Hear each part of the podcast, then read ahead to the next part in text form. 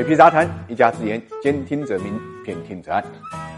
财富八卦，八卦财富，财富人物。我们今天关注呢，音乐商人周杰伦。杰伦一出手就知有没有。不久前呢，周杰伦发布了新歌《说好不哭》，上线七分钟，QQ 音乐销售额呢达到了五百万，不到十二个小时，销售额突破一千五百万，成为 QQ 音乐历史销售额最高的数字单曲。一声周董可不是白叫的。有一次，周杰伦在演唱会上和歌迷说，即将上市的新专辑听就好，不用买，因为我不是靠这个挣钱的。不靠专辑挣钱的周杰伦的商业。版图呢非常庞大。我们先看音乐。两千年的时候，杰伦专辑横空出世，上面写的“杰伦对音乐的野心大到你看不见”。自此呢，周杰伦的时代开启。至今为止啊，周杰伦总共发布了《范特西》《我很忙》等十五张专辑，每张都有流传度高的歌曲，创作力呢是十分惊人。二零零七年，周杰伦收获了七张已经发行专辑的歌曲版权，随后成立了杰威尔音乐。二零一一年，周杰伦和南拳妈妈的宇豪创立了。新钢琴品牌 Secret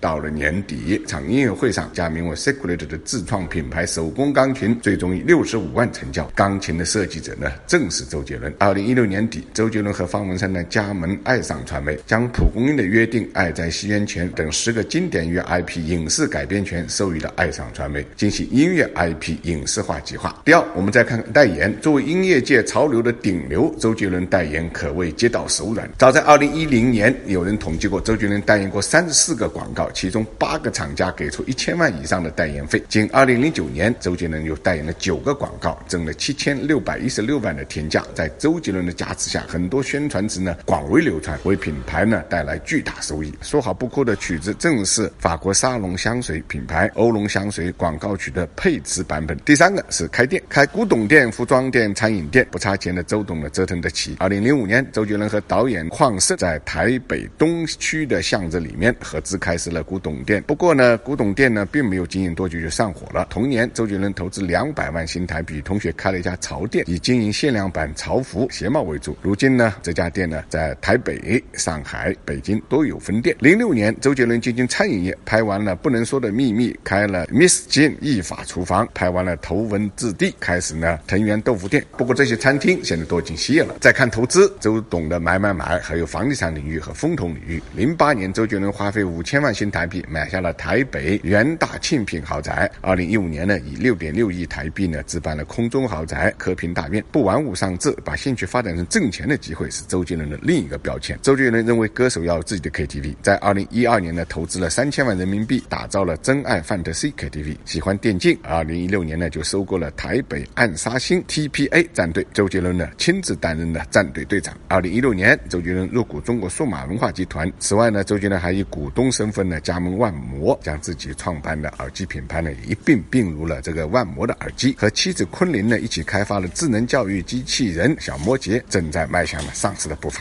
纵观周杰伦的商业版图啊，一生周董实至名归，成名于音乐，形成自己的 IP，并不断扩张传统音乐营收之外的商业领地。他是个音乐才子，也是个充满了智慧的商人。